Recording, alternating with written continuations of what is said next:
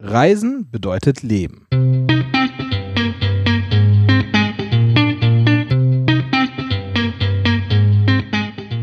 Willkommen zu Craft Beer und Friends, dem Podcast rund um Biere und Bierherstellung abseits des Mainstreams mit Yannick und Oliver.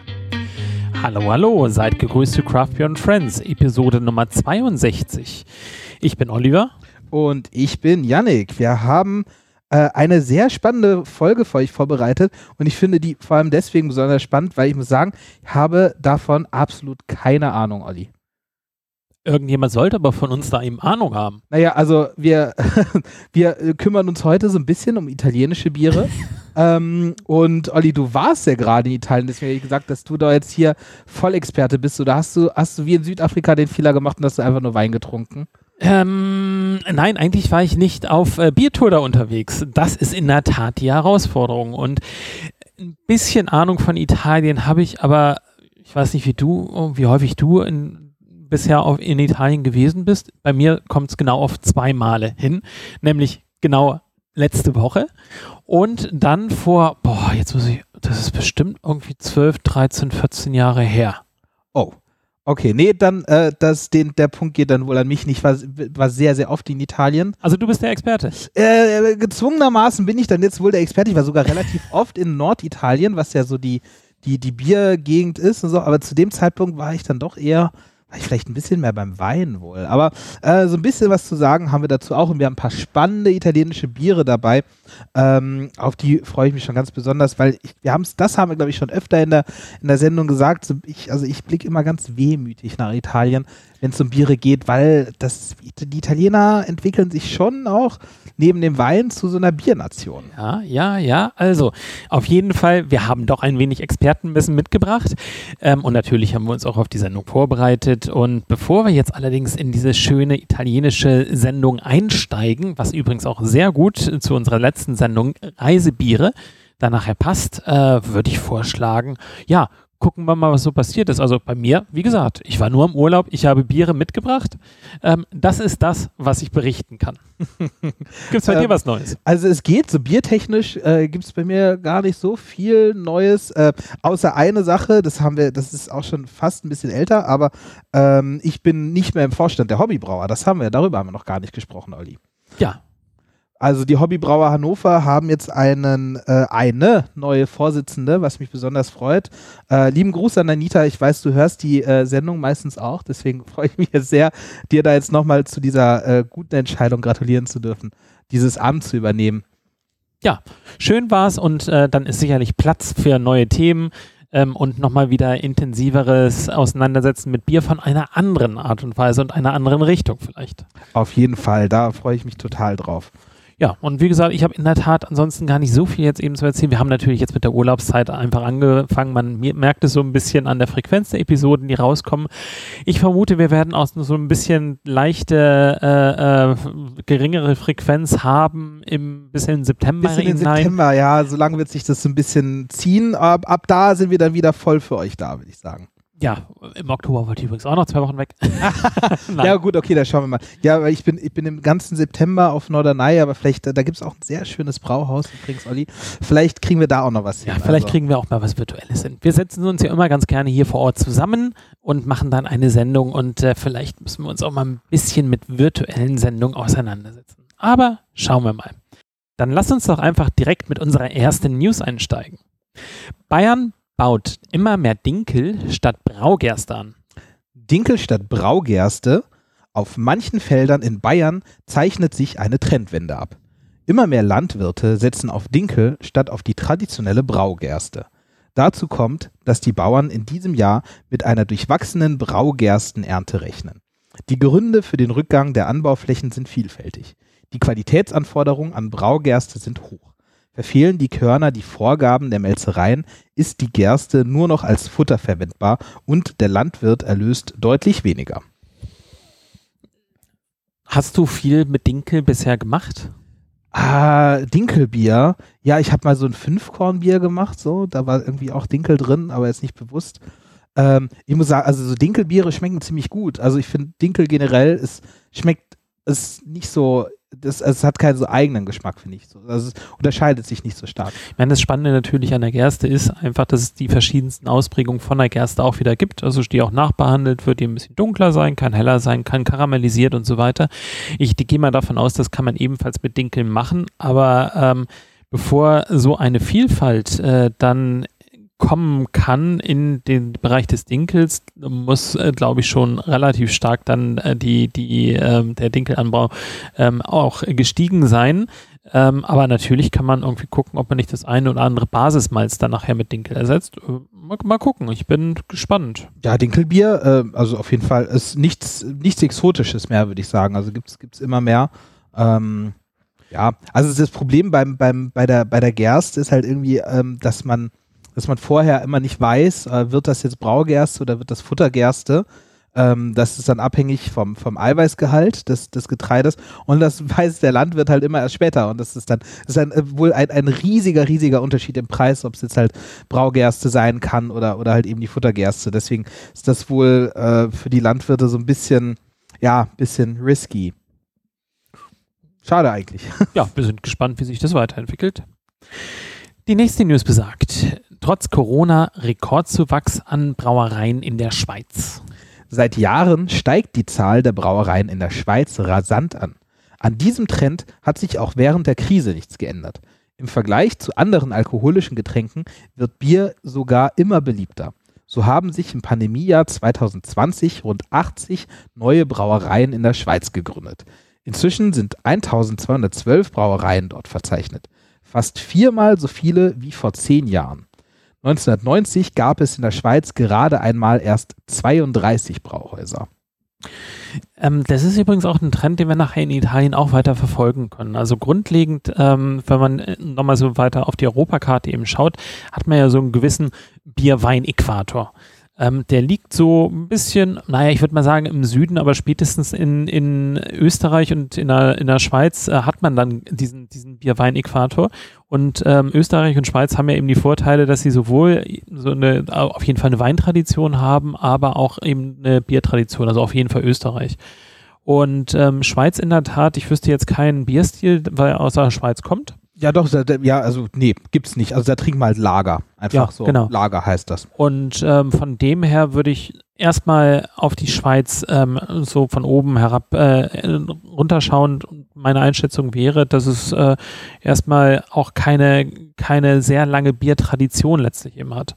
Und das sehen wir nachher auch in Italien. Auch da ist es eben so, dass wir da eher so eine Weintradition haben. Es gibt natürlich immer wieder bestimmte Basisbiere eben da. Aber auch da fangen jetzt eben langsam, aber sicher so auch mit dem passenden Zeitraum, so 1990 geht es langsam, aber sicher los, ähm, dass die Zahl der Brauereien langsam, aber sicher wirklich sehr stark ansteigt. Und natürlich eben schön und hervorzuheben, dass es auch im letzten Jahr nochmal neue Brauereien äh, dazugekommen sind. Und äh, ich weiß gar nicht, haben wir den eigentlich, hattest du eigentlich schon Zahlen gesehen, wie sich der Alkoholkonsum jetzt insgesamt dann nachher im Pandemiejahr nochmal weiterentwickelt In der Schweiz, hat? ja, ja, also der, ähm, der Alkoholkonsum weiß ich nicht genau, aber jetzt zum Beispiel in der Schweiz ist es so, dass äh, es trotzdem natürlich ein Minus gibt im Biermarkt, also aber das hält sich noch relativ in Grenzen, finde ich. Und die Schweizer sind da, ihre Politik sowieso etwas liberaler gewesen, da wurde sehr viel weniger geschlossen, aber es ist trotzdem ein Rückgang um 2% gegeben, äh, hat es gegeben im Biermarkt. Aber es ist genauso, wie du gesagt hast, da äh, da, da passiert trotzdem sehr viel. Und wenn man sich das mal anschaut, dass 1990 gerade erst, also 32 Brauereien in der, auf, auf, auf das ganze Land, das ist verrückt. Also da, da gab es so ein Bierkartell, was in den 90ern zerschlagen wurde und das hat dann so, so einen Boom ausgelöst. Und äh, ich finde, das ist eine total schöne Überleitung zu unserem Thema, weil die, die, die Schweiz da, glaube ich, sehr gut zu Italien passt. Einfach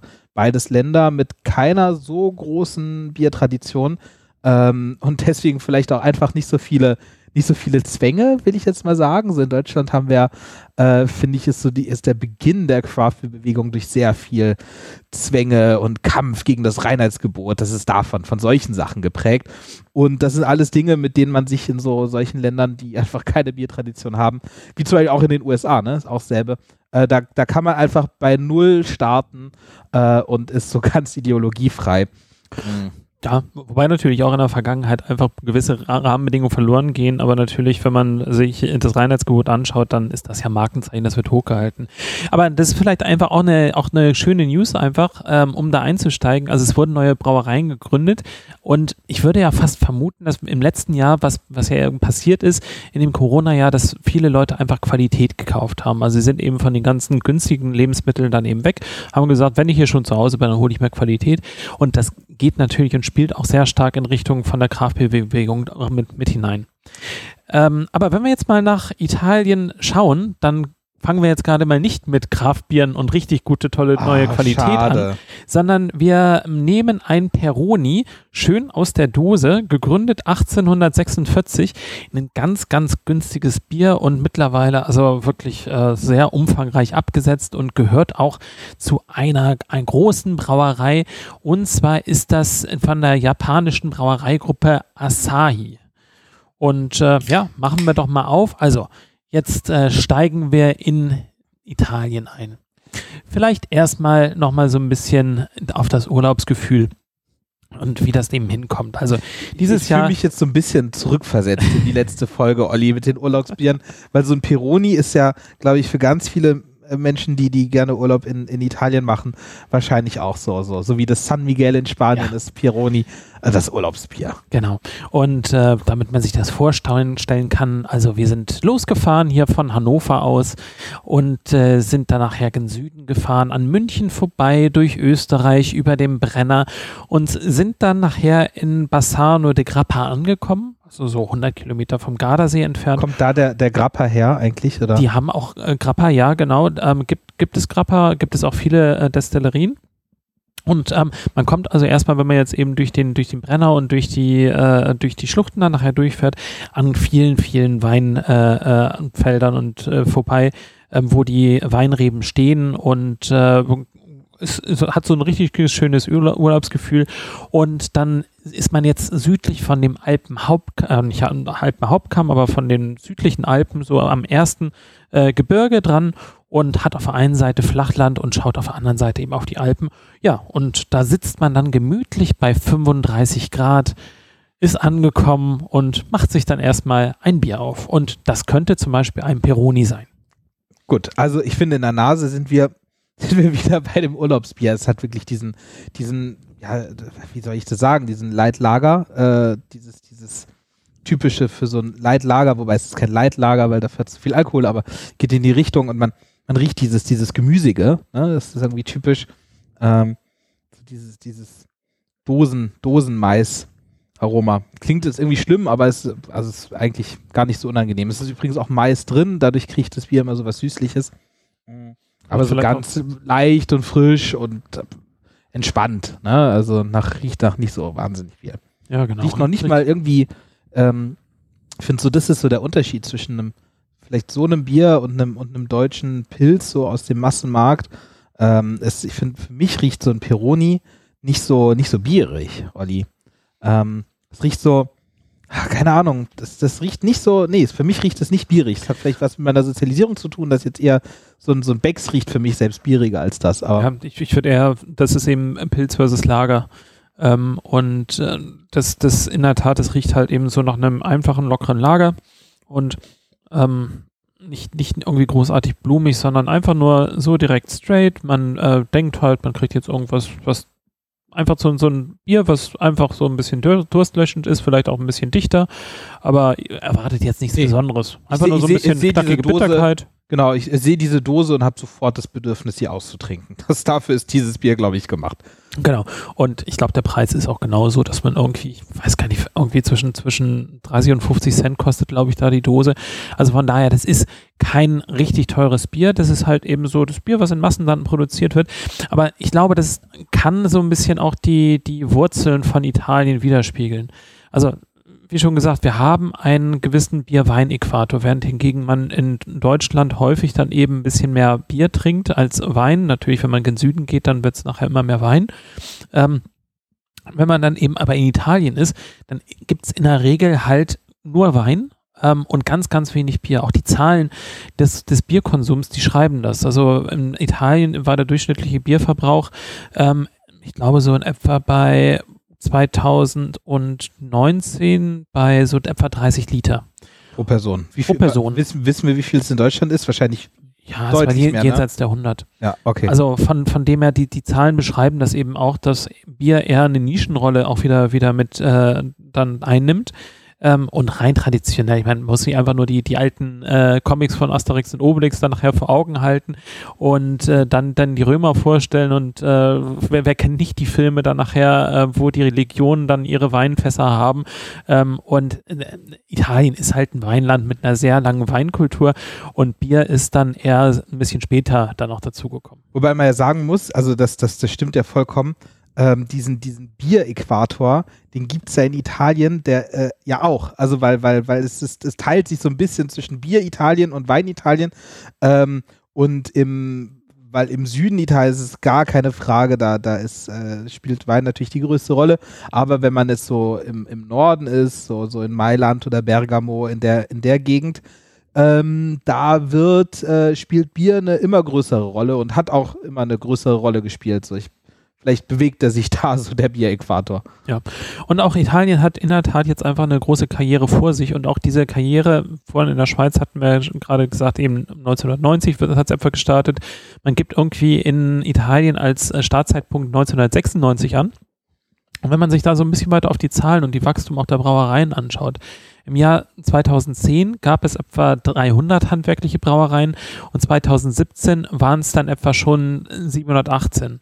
Also von daher, das geht in der Tat jetzt eben nach oben und es wird diverser und äh, Kraftbier ist jetzt äh, mittlerweile dann eben, ja, zwar noch nicht ganz richtig tief in der Gesellschaft angekommen, aber es ist so, so ein Nischending, so ein, so ein Hype-Ding, was jetzt eben auch mehr und mehr der Einfluss findet. Und ähm, die Biere, die ich heute mitgebracht habe, wir sind nicht wirklich viel, viel in Italien rumgefahren. Also wir waren irgendwie mal einen Tag in Venedig und waren ein bisschen in den kleineren Städten rund um Bause de Grappa, halt großteilig für mich Gleitschirmfliegen dort.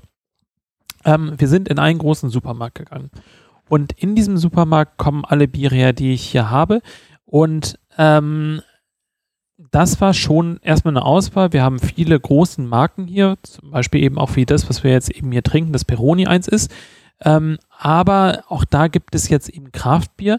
Und was mich sehr stark verwundert hat, es gab eine Menge Auswahl an Kraftbieren aus anderen Ländern. Also genauso gut konnte man da eben seine Trappistenbiere äh, auch herbekommen. In Italien, Trappistenbiere, okay. Und genauso habe ich eben Biere eingekauft, die aus Dänemark, aus Holland und so weiter dann eben herkommen. Alles eben für einen relativ schmalen Euro im Vergleich zu unseren Preisen, die wir jetzt eben haben. Häufig dann nachher eben so Range zwischen 1 und 2, 2,50 dann nachher zu finden.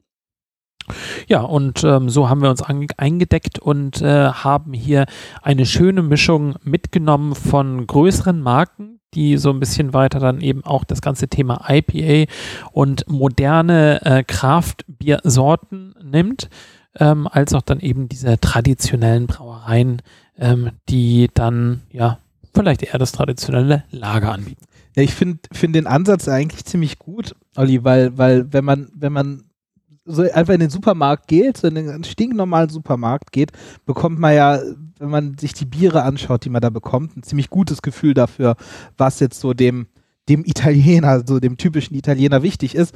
Ähm, und das ist dann irgendwie kennzeichnet. Also wenn man, wenn man nach Deutschland in den Supermarkt geht, findet man äh, hauptsächlich einfach eine große Auswahl an diesen, an diesen Pilsner Bieren ähm, und so ein paar Spezialitäten. Mm, und in anderen Ländern ist es ja durchaus anders. Also in der Schweiz ist ja auch so, gehst in den Supermarkt und dann klar hast du da die, die Lagerbiere der großen Marken, aber boah, das Spiel Craftbier ist schon eine größere Rolle und ist irgendwie mehr so in der, in der, in der Masse angekommen. Und ja, ich sehe jetzt auch, das sind ja wirklich ähm, IPAs zum Beispiel von großen Brauereien. Hätte ich jetzt gar nicht so auf dem Schirm gehabt, dass die so, so ein, so ein Bierstil überhaupt im Programm haben.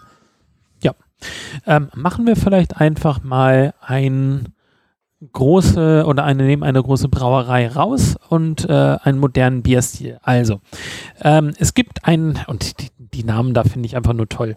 Ähm, Bira Moretti. Italienischer kann es ja irgendwie nicht klingen, oder?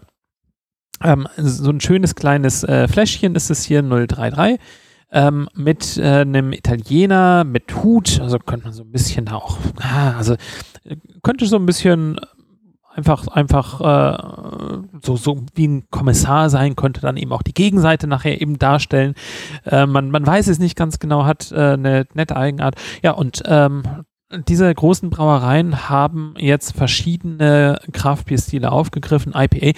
Es gab relativ viele IPAs dort zu kaufen im Supermarkt. Fand ich auch sehr sympathisch. Das ist ja doch ein Bierstil, der mir eben liegt. Und äh, insbesondere war es eben auch schön zu sehen, dass die großen Brauereien das Ganze aufgegriffen haben. Genau, Bira Moretti, ähm, auch äh, norditalienisch, ähm, wie wir schon gesagt haben, also kommt aus, äh, aus dem Ostertal. Also äh, nörd, äh, nee, äh, doch nördlich von Turin in den Bergen.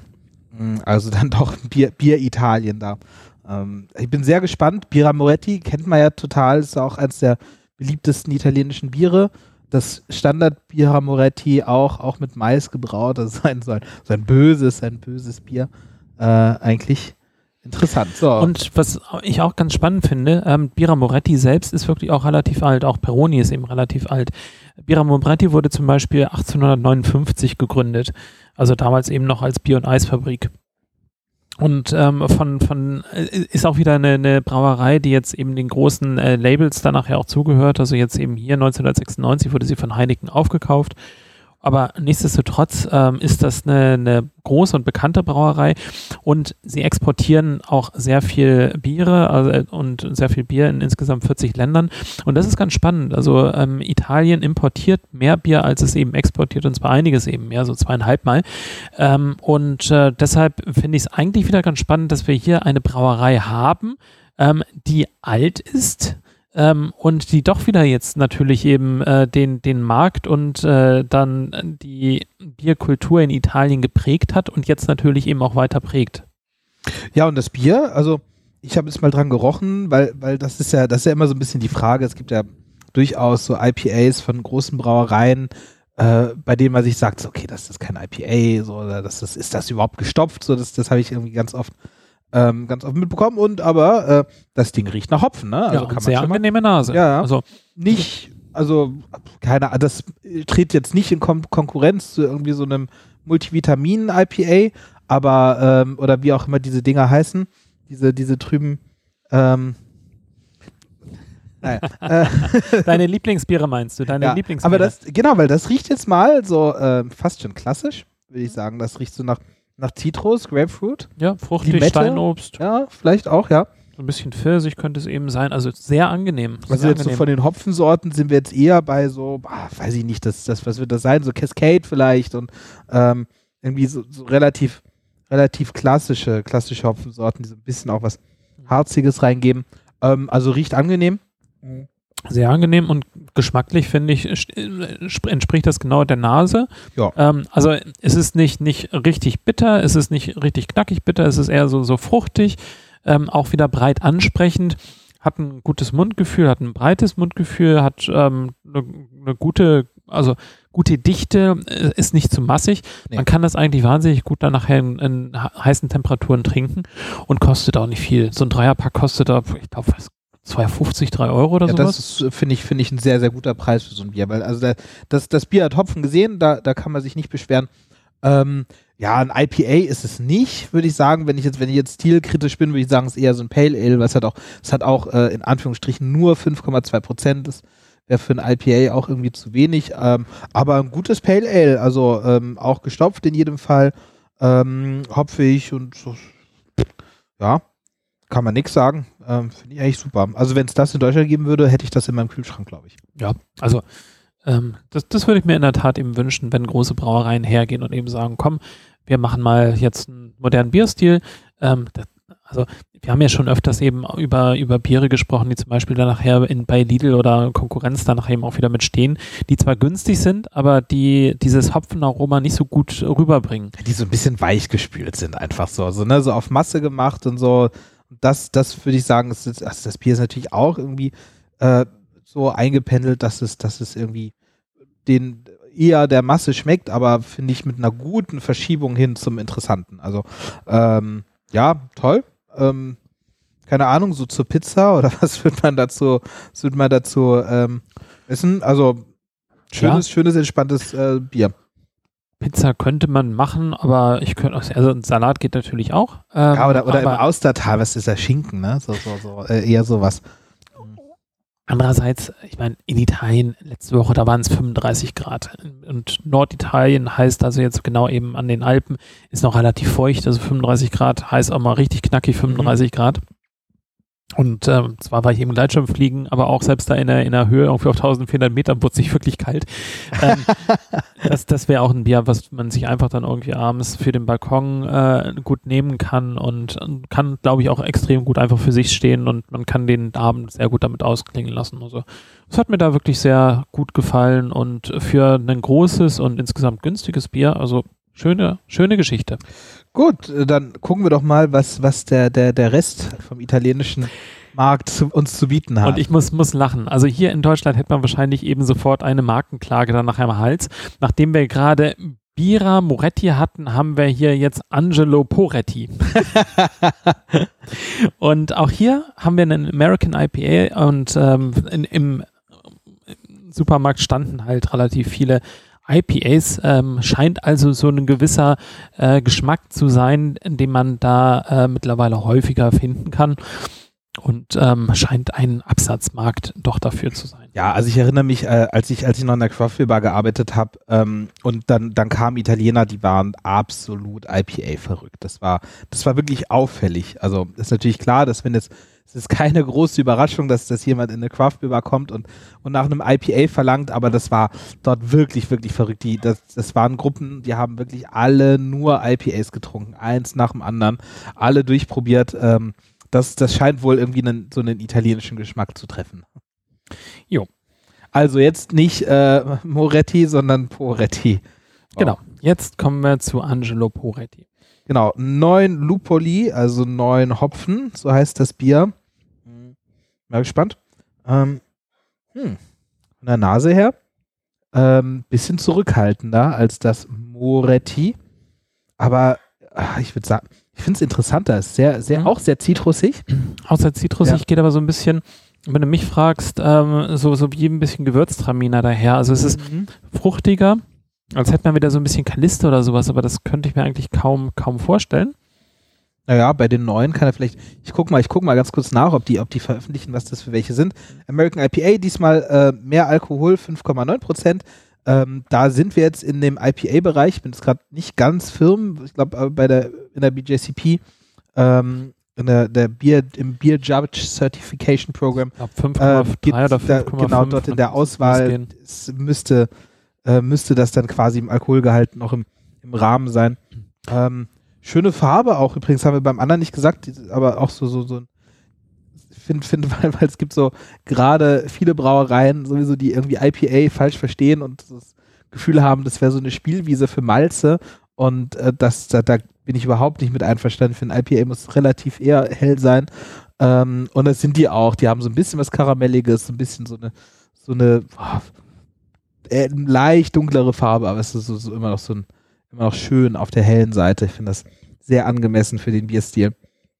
Ja, und die Nase total, total Zitrus. Also mhm. Wahnsinn. Ja, auch wieder bei der Steinlos. Also die äh, beiden sind komplett unterschiedlich, aber was, was sie gemeinsam haben, äh, Poretti als auch jetzt eben Muretti, ist, dass sie ähm, das Fruchtige sehr gut hervorarbeiten. Also es ist nicht von der, von der Nase her ähm, was Grünes, ähm, sondern es ist wirklich schön fruchtig. Wir sind übrigens hier jetzt in der Lombardei. Also ähm, insbesondere, ich meine, aus Mailand kommt das Bier, so die, die Ecke. Und äh, von daher, da sind wir jetzt auch so ein bisschen weiter im Norden und wir haben es auch wieder mit, mit äh, dem, dem Poret hier zu tun, auch wieder mit ein, einer alten Brauerei, ähm, nämlich die Brauerei wurde dann 1877 auch gegründet. Auch wieder eine Brauerei, die den Bierstil und die, die ähm, den Biergeschmack von Italien dann eben geprägt hat und zukünftig halt äh, auch weiter flexibel mit neuen Bierstilen prägen wird. Ja, also mir, mir gefällt es sehr gut. Ich finde, es ist, ähm, ist schön trocken. Das finde ich beim IPA auch eigentlich so mit am, am wichtigsten, einfach, dass es das wirklich äh, hochvergoren ist, dass, dass da nicht wirklich was ordentlich an Restsüße drin ist. Das, das haben die bis jetzt beide auch sehr gut gemacht. Ähm, ja, gefällt mir, gefällt mir eigentlich ganz gut. Würde ich nicht so, ist unspektakulär, aber ich finde, das hat eine tolle, Das ist so, das ist so ein super Alltags-IPA. Das ist, das ist überhaupt nicht überfordernd, es ist aber auch überhaupt nicht langweilig und äh, das ist mal, das hat man sehr, sehr selten, aber das ist für mich äh, eins der wenigen IPAs, was besser schmeckt, als es riecht. Aber auch hier, man kann es jetzt IPA nennen. Ich glaube, mit den Ibus wird es an der unteren Grenze dann nachher von einem, von einem IPA sein. Ah, aber ich würde es noch, also sage ich jetzt wahrscheinlich nur, weil es mir gefällt, aber ich würde ich es noch, ich würde sagen, es passt noch. Ja, also man kann es auf jeden Fall so nennen und ich glaube, man muss nicht heiliger sein als der heilige Gral. Nee, genau, vor allem, wenn man sich anschaut, was jetzt so, also so, so, so New England IPA mit irgendwie sieben Ibus und so, also das, äh, sowas gibt es ja alles auch. Das schimpft sich da ja steht auch ja nur IPA drauf. Genau, da steht nur IPA. Danke, Olli. Das wollte ich hören. Äh, nee, aber ich finde das, find das wirklich, also ähm, das Auch. ist so, das ist so ein Bier, ähm, da wünschte ich mir das Rezept für, für die, also gar nicht für den Hopfen, sondern für die, äh, von den Malzen. Weil ich finde, das ist ziemlich, Echt gut ziemlich gemacht. gut. Ja, Und auch da einfach wieder für schmales Geld. Auch da kaufst du dir im Supermarkt dann irgendwie einen Dreierpack und ich meine auch wieder die gleiche Preisrange, die wir vorher hatten, also irgendwo zwischen 2 und 4 Euro. Also nichts, was jetzt irgendwie großartig teuer wäre und einfach so ein schönes Standard-IPA, was man ganz einfach, ganz günstig dann nachher auch kaufen kann. Von einer großen Brauerei und das wiederum, glaube ich, muss man einfach wieder äh, nochmal sich vor Augen halten. Also ähm, bei uns gibt es ja doch hier in Deutschland nur wenige Brauereien, die mir jetzt eben auch direkt in den Kopf kommen würden, die groß sind und die dennoch jetzt eben so ein kraftiges, schönes Bier hinbekommen würden. Ja, Ich habe ich hab übrigens, ähm, ich habe jetzt mal Infos übers Bier gefunden. Und die, haben, die machen übrigens ganz viele Biere, ne? Ist ja Wahnsinn. Ähm, Angelo Poretti, sehr, sehr viele interessante Biere. Ähm, aber sie, sie schreiben zwar nicht, was jetzt alle äh, Hopfensorten sind, sie schreiben halt weiterhin sind neun, aber der wichtigste Hopfen ist, ähm, ja, wenig überraschend, Cascade. Hm. Es erinnert mich so ein bisschen, ich finde auch von der Farbe her und vom Aroma an so ein, an so ein Sierra Nevada Pale Ale. Das kann hinkommen, Ein ja. bisschen hopfiger als, als Sierra Nevada Pale Ale, aber ähm, geht echt so in die Richtung. Und ja, gut, Sierra Nevada Pale Ale mag ich auch sehr gerne. Von daher, ähm, ja, ähm, Kann man gut nächstes machen. Bier. Ja, ähm, von diesem Bier und von, von der Brauerei konnte ich relativ wenig rausbekommen. Das ist ein Bomber. Ähm, und äh, La Bira de Bomber, also das Bier der Bomber. Okay. ähm, und ähm, auf die Website habe ich geschaut, ähm, das ist ein Lagerbier, ähm, ist komplett eben hier mit Plastik umschlossen, also ist komplett eben hier Ja, es äh, sieht weiß. total, es, also es, es sieht wirklich, es, also ich finde, die Flasche sieht furchtbar aus. Das sieht so aus wie das, was sich irgendwie so 16-Jährige an der, an der Tanke kaufen. Ja, und vor allen Dingen, was ganz spannend ist, auch der Vorteil ist natürlich, äh, wenn jetzt eben mit, mit äh, Plastik umschlossen ist, komplett, dass eben keine oder wenig Licht reinkommt, ist allerdings helles Plastik. Insofern wird Licht durchkommen und es ist eine weiße Flasche. Es ist eine durchsichtige Flasche, ne? Ja. Ähm, ja. Das ist, Gucken wir mal. Also ich konnte Gut. wirklich über die Brauerei nicht sonderlich viel äh, rausfinden, nur ähm, wo sie dann nachher auch wieder mit herkommt. Die eine Reise, die ich damals gemacht hatte, also nicht die, die in der letzten Woche, sondern äh, mal Italien war durch die, durch die Toskana. Und zwar, wir haben halt eben in Rom gestartet, sind dann Richtung Grosseto, Folnica ähm, gefahren und haben dann eine kleine Tour gemacht Richtung Livorno, ähm, sind dann über Florenz, Pisa ähm, und Montepulciano wieder zurückgefahren. Und ähm, auf hohe Höhe von Arezzo, ähm, so etwa, ah, es werden wahrscheinlich 50 Kilometer sein, kommt diese Brauerei denn daher? Gucken wir mal, was wir da im Glase haben. La Bira del Bomber. Ja, interessant. Ich gehe jetzt auch mal kurz auf die Homepage. Oh Gott. Nicht, nicht sehr ansprechend. Das, war- wie kommt man denn auf die Idee so? ah, Das ist wirklich, das ist eine der hässlichsten Flaschen, die ich je gesehen habe, Olli. Und vom Namen her, das Bier der Bomber, also so, so hat es mein, mein Google Translate übersetzt, äh, finde ich auch nicht so den attraktiven Namen. Nee, aber äh, ne, kauft niemals ein Bier nach dem Etikett und nach der Flaschenform oder so. Das ist das Schlimmste, was man machen kann. Von daher finde ich sehr gut, dass du es eingepackt hast. Ähm, Natürlich. Hat mich halt angesprochen. Ha- Hat die angesch also, bist du die Zielgruppe, Olli? Fühlst du dich? Ähm, okay, aber ähm, ne, Wasser, Gerstenmalz, Hopfen. Mehr ist da nicht drin. Hefe brauchen die wohl. Ähm, ja. Und von der Nase erinnert so ein bisschen an Peroni. Mhm. Von der Optik. Äh, äh, optisch finde ich es eigentlich nochmal fast ein bisschen, bisschen schöner. Es vergleichbar halt eben mit Mhm. den äh, Bieren, die wir jetzt eben gerade vorher hatten, den IPAs. Ähm, und es ist, nicht so, es ist nicht so gemüsig im Geruch wie das Peroni ist auch. Also ich habe auch direkt schon getrunken, weil ich gemerkt habe, das ist kein Bier zum Riechen. Ähm, so, ah, wohl ein bisschen gemüsig ist es tatsächlich doch. Das nicht so extrem. Und geschmacklich ist es ein bisschen mehr auf der malzigeren, süßeren Seite im Vergleich zum Peroni. Ähm, aber auch wieder, wieder einfach straightforward. Ähm, nix, keine besonderen Kanten, nichts besonders Schlimmes, nichts besonders Tolles.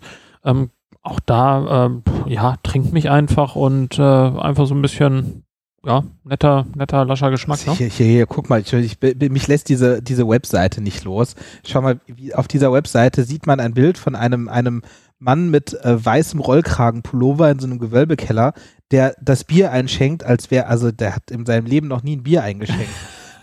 aus, aus einem halben Meter Höhe ins Glas, es ist nur Schaum zu sehen. Ähm, in so ein, also nee. Aber ähm, wenigstens weißer Pullover und weiße Flasche passt doch. Ja, das passt und die schöne Frau daneben passt auch. Aber ganz ehrlich, ähm, das ist, also naja, also ich weiß nicht, wen das ansprechen soll. Hm, ja, die haben irgendwie auch verschiedene Biere. Ähm, ja, interessant. So ein Lifestyle-Bier vielleicht, ne? würde ich sagen. Geht so in die Richtung. Ja, also so ein bisschen das Optische, das optisch mal anders zu machen und zu sagen, guck mal, ähm, Biere können auch anders aussehen und müssen nicht unbedingt anders schmecken oder sehr viel anders schmecken, ähm, ist ja auch erstmal so ein erster Schritt in die in eine, in eine Qualitätsrichtung.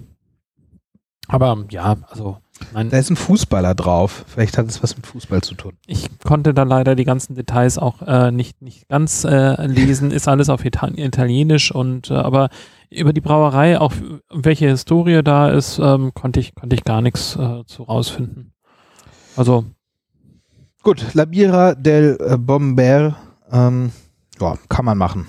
Muss ja, man kann man machen. Ja, also ist äh, für mich so eine Liga mit Peroni. Ja, ja. Naja. Schon. Gut, äh, aber eins haben wir noch. Eins haben wir noch, ja, und vor allen Dingen, da kommen wir jetzt langsam in die Kraftbier-Ecke dann auch wieder, wieder mit rein. Ähm, wobei, ich habe vorhin gerade beschrieben, wo das hergekommen ist. Stimmt das denn eigentlich oder ist das gerade das Bier, was wir jetzt eben. Ah, no, oh, falsch. Ich lag vorhin gerade falsch. Ähm, in, äh, das kommt aus äh, Mailand. Aus Mailand, ja, ah, ja, genau. okay, verstehe, verstehe. Also und die Beschreibung, die ich vorhin gerade gemacht habe, ähm, wo äh, denn äh, das Ganze in der Toskana ist, da sind wir nämlich bei diesem Bier hier und zwar ist das Alto Verso und äh, Kraftbier heißt äh, übrigens auch Bier, Bira Artiginale. Ähm, und das steht hier ganz groß auf dem Bier drauf. Das ist nämlich ein Ale, was die haben. Ein Ambrata Ale und äh, 100% Italiano. Und da sind wir jetzt in der Tat im Kraftbier-Umfeld. Also diese Brauerei hat sich jetzt ähm, dann äh, etwa vor fünf Jahren gegründet, also im Jahr ähm, 2016. Und ähm, das ist auch in der Tat das, was ich, was ich da beeindruckend fand in diesem bisschen größeren Supermarkt. Ähm, standen halt eben genau diese äh, Kraftbiere und Biere von den größeren Brauereien, auch international, neben den äh, lokalen oder beziehungsweise vielmehr neben den Kraftbrauereien. Lokal ist es ja nicht ganz, wenn man jetzt wieder sich vor Augen hält, dass es dann 200, 300 Kilometer entfernt ist. Ähm, und wenn man, wenn man vom Borso de Grappa ausschaut, haben hier eine halbe Liter Flasche und 6,5 Volumenprozent und ja. Genau, Ambrata Ale heißt einfach ähm, amberfarbenes Ale. Wahrscheinlich ein Amber Ale. Also genau, Amber, Amber Ale, danke. Das, das, äh, mir ist der Bierstilnamen nicht eingefallen, aber das äh, lag eigentlich nicht weit weg. 6,5% Alkohol. Ähm, ja, Farbe passt, ne? Also, ja. was erwartet man so bei einem Amber Ale? Äh, wie der Name schon sagt, so eher so, so was Amberfarbenes, äh, eher auf der malzigen Seite. Ähm, Quasi ja. das äh, Amber Ale ist äh, dunkler als das Red Ale. So und zwischen Red Ale und äh, ja, Brown Ale.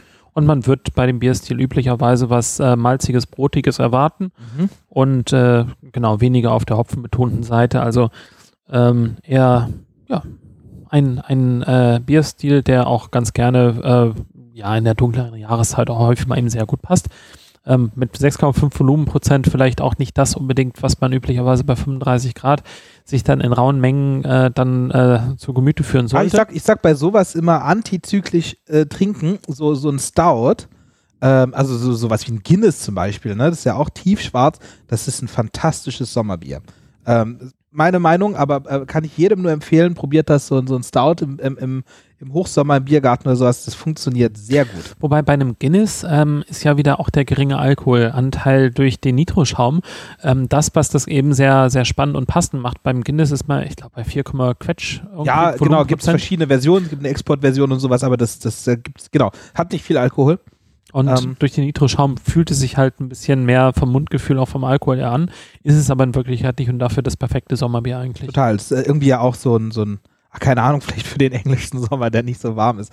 Ähm, aber hier, ähm, das Amber Ale von, von äh, Alto Verso, ähm, ja, schön. Das ja. ist so, ach, keine Ahnung, das ist, das ist auch so, ach, das, das äh, kannst du vielen Leuten vorsetzen, das, das wird vielen gefallen. Ich finde, es hat so eine interessante, ich sag mal interessante Fruchtigkeit in der Nase.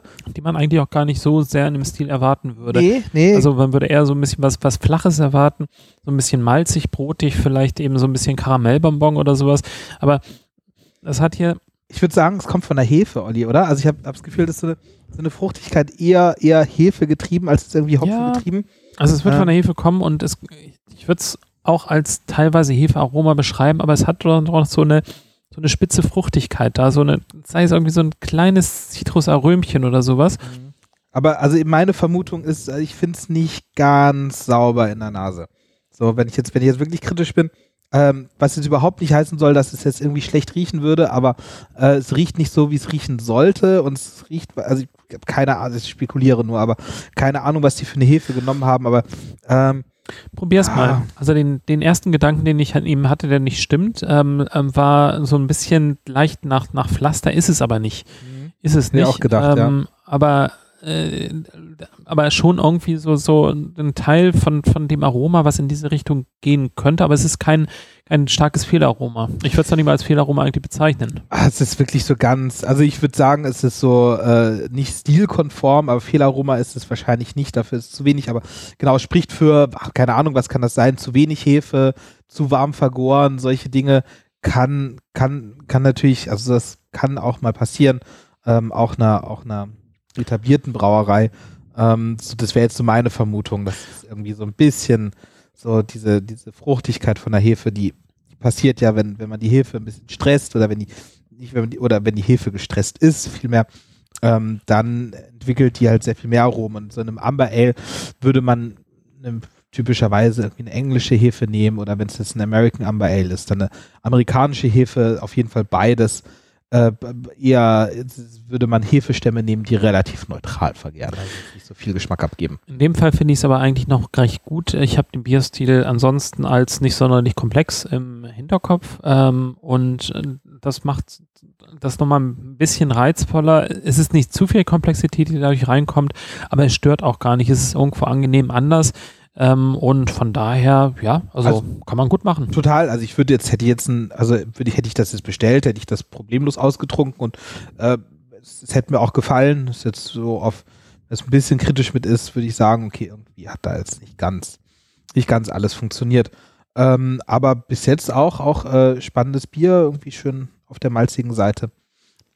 Ähm, Olli, eine, Sa äh, eine Sache wollte ich noch sagen, weil wir haben so viel, so viel über Wein gesprochen. Ähm, und das ist nämlich was, was ich, was ich in Italien sehr spannend finde und auch an der italienischen Craftbeer-Bewegung, ist, dass es ähm, von italienischen äh, Brauereien sehr, sehr, also über, überraschend viele Wein-Bier-Hybriden gibt. Das spielt wirklich eine Rolle. Ich, ich glaube, wir hatten auch schon mindestens zwei Stück in der Sendung. Ähm, bin mir nicht mehr ganz sicher, was das genau war, aber ähm, das findet man dort immer mehr. Und ich finde, das ist tatsächlich vielleicht auch das Interessante am italienischen Markt, dass man jetzt irgendwie nicht Wein gegen Bier, dass man das nicht gegeneinander aufspielt, sondern dass vielleicht wirklich das eine mit dem anderen auch sehr gut funktioniert. Ja, mit, mit Sicherheit. Und ähm, das wird nicht das letzte Mal gewesen sein, dass einer von uns äh, beiden dann nachher nach Italien kommt und äh, das sind ja auch nur die, die Biere gewesen, die jetzt im Supermarkt kaufbar gewesen sind. Ähm, mich würde als nächster, nächstes reizen, wirklich in einen Kraftbierladen reinzugehen. Also beispielsweise auch Hobbybrauerkultur gibt es da äh, auch umfangreich. Ähm, wir sind äh, da beispielsweise an einem großen Hobbybrauerladen vorbeigefahren. Leider im August äh, war der halt eben zu, weil traditionell auch im August viele in Italien ähm, die Italiener selbst Urlaub machen. Ähm, und äh, von, von daher wird auch der der, der kleinere Markt oder der durch Bottle Shops viel mehr bedient wird, äh, sicherlich sehr umfangreich und sehr spannend sein. das kann ja maximal irgendwie ein Einstieg sein in das Land und auch ein Hinweis darauf, wie spannend einfach auch Länder sein können, die sich jetzt gerade erst entwickeln und da vielleicht eben auch ihren eigenen Kraftbierstil und ihre äh, Art, Kraftbiere danach herzustellen, ihre eigene Nische dann nachher auch wieder mit, mit ausfüllen werden, die andere Länder äh, schlecht, schlecht machen können, weil einfach vielleicht die, die Grundlagen dafür auch fehlen, weil die Weine, und das ist auch natürlich toll, in Italien sind die Weine echt gut gut, lecker und spannend. Da gibt es so viele verschiedene Weine, ähm, angefangen äh, zum Beispiel auch bei solchen Dingen wie Prosecco, Region Prosecco. Ähm, und ähm, dann zu gucken, wie man das jetzt eben nochmal mit, mit äh, Bieren dann auch äh, wieder zusammenbringen kann, das, das ergänzt sich sicherlich wahnsinnig gut. Ich glaube, es hängt auch total was mit dieser, mit dieser Genusstradition zusammen. Ne? Das ist äh, einfach, äh, die Italiener sind ja einfach sehr genussvoll, wenn es ums Essen geht, wenn es um die Weine geht, also ja. wenn es um Getränke geht generell. Ne? Also jetzt sollte man jetzt gar nicht nur auf die Weine reduzieren und, und da äh, findet sich Bier halt einfach total gut ein, weil es gibt einfach so viele Dinge, auch wenn man jetzt so Essen und Getränke miteinander verbindet, so als zum Beispiel diese IPAs von, von, äh, von sowohl von Moretti als auch von Poretti, haben wir drüber nachgedacht, was man dazu sehr gut essen könnte und da, der Käse ist fantastisch. Also äh, äh, ne, viele, also inzwischen sagt man, sagen ja viele Leute, dass Rotwein und Käse passt eigentlich gar nicht zusammen. Also das, das ist auch ein bisschen kontrovers, aber wenn man wirklich drüber nachdenkt, so, so gut passt es vielleicht wirklich gar nicht zusammen. Und äh, Bier, also IPA und Käse, mein Gott, das ist fantastisch. Das ist die, die beste, beste, das beste Food Pairing, was man nur machen kann. Und bei den beiden IPAs fallen mir sehr, sehr viele Käsesorten, also viele italienische Käsesorten ein, die man da sehr gut kombinieren kann. Und da sind die Italiener natürlich total Großartig. verrückt danach. Total verrückt, so, so solche ja. Food Pairings. Äh, also das ist ja. total wichtig. Also Italiener beschäftigen sich ja wirklich sehr intensiv mit dem Essen. Und wir waren äh, lieben gerne in einem guten Restaurant da. Und gut, gutes Restaurant heißt ja nicht, dass es irgendwie teuer ist. Ähm, und äh, das war ein, großes Restaurant, was eben von einer Familie geführt wird, aber super toller Service, super tolles Essen. Ähm, die Pizzen sahen großartig aus. Alle oder viele Freunde, ähm, die sagen mir halt, wenn sie da hinfahren, das ist halt ein Gleitschirmfluggebiet, insofern gehen viele da eben Gleitschirm fliegen, die wollen alle in der Nähe von diesem Restaurant sein und das Restaurant kann dir halt eben sagen, wenn du eine Pizza bestellst, die sieht erstmal göttlich großartig aus, hat teilweise irgendwelche äh, Büffelmozzarella, ähm, dann nachher im, als, als kleiner Mozzarella-Leib, äh, der da eben oben drauf liegt und der, die, die Kellner können dir eben sagen, ähm, wo eben beispielsweise das Basilikum her ist, halt eben da oben irgendwo aus den Bergen. Und ähm, das, gehört einfach eben zu der italienischen Lebenskultur her, dass erstmal Speisen ähm, sehr toll präsentiert sind, Lebensmittel sehr toll präsentiert sind, eine Historie zu haben. Und da ist es natürlich eben auch wahnsinnig toll, wenn man dann noch dazu sagen kann, guck mal, dieses Bier, ähm, das passt einmal sehr, sehr gut dazu, so wird es eben hergestellt, so kommen eben auch die Zutaten rein. Das ergänzt sich eigentlich wahnsinnig gut. Ja, also die Slow Food Bewegung finde ich ja auch so ein Beispiel. So kommt ja auch aus Italien, wo es wirklich, wo man sich äh, guckt, wo kommen die Produkte her, sind und wirklich auf sehr auf regionale Produkte achtet. Und ich meine, hier bei Alto Verso ist es ja auch so, da steht vorne ganz groß auf dem Etikett, genauso groß wie der Name der Brauerei oder der Name des Bier, steht drauf, dass das hundertprozentig italienische Gerste ist. Ähm, also, ne, die, die, die da drin ist. Und das, äh, so, sowas ist, ist den Italienern immer, immer noch sehr, sehr viel wichtiger, als man es jetzt äh, hier in Deutschland oft hat. So, so einfach sehr produktgetrieben. Ähm, und das finde ich sehr schön. Und irgendwie Regionalität, das ist sowieso einfach eine sehr, sehr wichtige Sache. Ähm. Also, wir fassen auf jeden Fall zusammen, Italien immer eine Reise wert und selbst von Norddeutschland aus geschaut. Ähm, wir waren zwölf Stunden später in Italien. Ähm, ist natürlich ein paar Stunden mehr als eine Reise nach Österreich, aber ich meine, wenn man in München wäre, ja, in fünf um Stunden Ecke, bist du da. Um fünf Stunden ist das. Ja. das ist also Auf jeden Fall toll, wir werden da wiederkommen. Aber nun sag doch mal, von den Bieren her, die wir jetzt eben alle heute hatten, was ist denn jetzt bei dir auf Platz 1? Also, Olli, du hast es ja schon gesagt, italienische Biere ist ein Thema, was wir jetzt gerade einmal angeschnitten haben. Die Bierkultur, die Hobbybraukultur in Italien. Äh, ich glaube, da müssen sich die Italiener überhaupt nicht verstecken. Ganz im Gegenteil. Und so ist das auch mit den heutigen Bieren. Ich finde, das ist dafür, dass das äh, eher, eher Mainstream war, den, den wir jetzt hier hatten, also mit Absicht, ähm, waren das schon eigentlich ziemlich gut.